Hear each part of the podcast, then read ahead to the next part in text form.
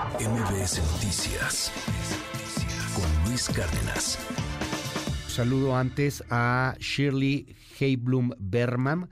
Ella es hermana de David eh, Heiblum, que, bueno, pues es otro de los eh, desaparecidos hasta el momento allá en Israel después de estos atentados. Eh, Shirley, te aprecio mucho estos minutos aquí en MBS Noticias. mandamos un abrazo, toda la solidaridad. ¿Cómo están las cosas? Cuéntanos. Hola, buenos días. Eh, la situación es muy complicada, eh, muy, muy, muy difícil. No, no se puede. Estamos viviendo los, los tiempos más difíciles en la vida. Eh, mi hermano David Eilum, que es mexicano, vive unos años ya en, en Israel, lleva unos tiempos también aquí en México. Vive en, en, una comunidad que se llama Kisufin, que está en unos kilómetros ahí de, de Gaza eh, lo que me comentó Denise cuando empezaron a llegar a las noticias aquí como familia que algo está pasando, me comuniqué con Denise, la esposa de, mi hermano, eh, en WhatsApp, en vivo, me dijo que está escuchando disparos eh, de terroristas afuera de la casa. Me cuenta que se metieron a la casa, que están escondidos con cuchillos, con su perodilen adentro, eh, que no saben qué está pasando eh, la última, eh, todo eso está en vivo con mensajes. La última comunicación que alguien tenía con David fue a las una, a una de la tarde, reloj, reloj México, perdón, reloj Israel.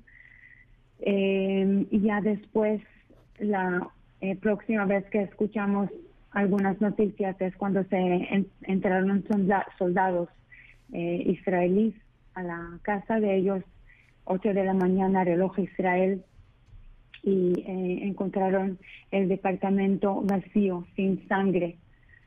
Cuando nos hablaron ahí del militar, nos dijeron que encontraron eh, otras casas, sí salieron unas familias eh, vivos y otras cosas, cosas, casas, perdón, encontraron con cuerpos, con, con sangre. Hay más gente que está desaparecida. Y David y Denise están desaparecidos, pero en tu casa no había sangre, no había señales de sangre. Entonces, la situación que estamos, eh, supongamos que están eh, secuestrados. Em, Tomados como renes por Hamas. Sí, y ya los buscamos también en los hospitales, no se encuentran. Eh, la, la, situación es extremadamente eh, delicada porque, bueno, pues entra dentro de todos estos desaparecidos que, que podrían llegar a ser eh, secuestrados. Esto que, que nos cuenta Shirley es, es dolorosísimo y para que nos demos una idea de lo que ocurría, llegaron pues estos terroristas de Hamas a las casas, a las casas de, de, las familias. Hay que entender que están haciendo, hay crímenes de lesa de humanidad, hay que entender eso. mataron no, fueron con el militar, fueron con los niños, niños chiquititos, fueron con las mujeres, con gente, con hombres sin armas ahí en la casa, gente simple como yo, como ustedes. Sí. Hay que entender esto. Además, entiendo que, en Shabbat, ¿no?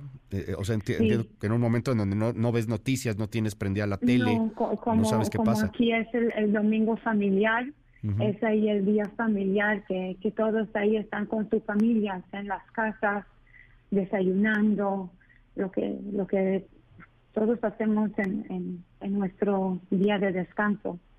Eh, se espera, eh, David es, es, mexicano, eh, se, se, espera algo de, del gobierno mexicano sobre, sobre esta situación.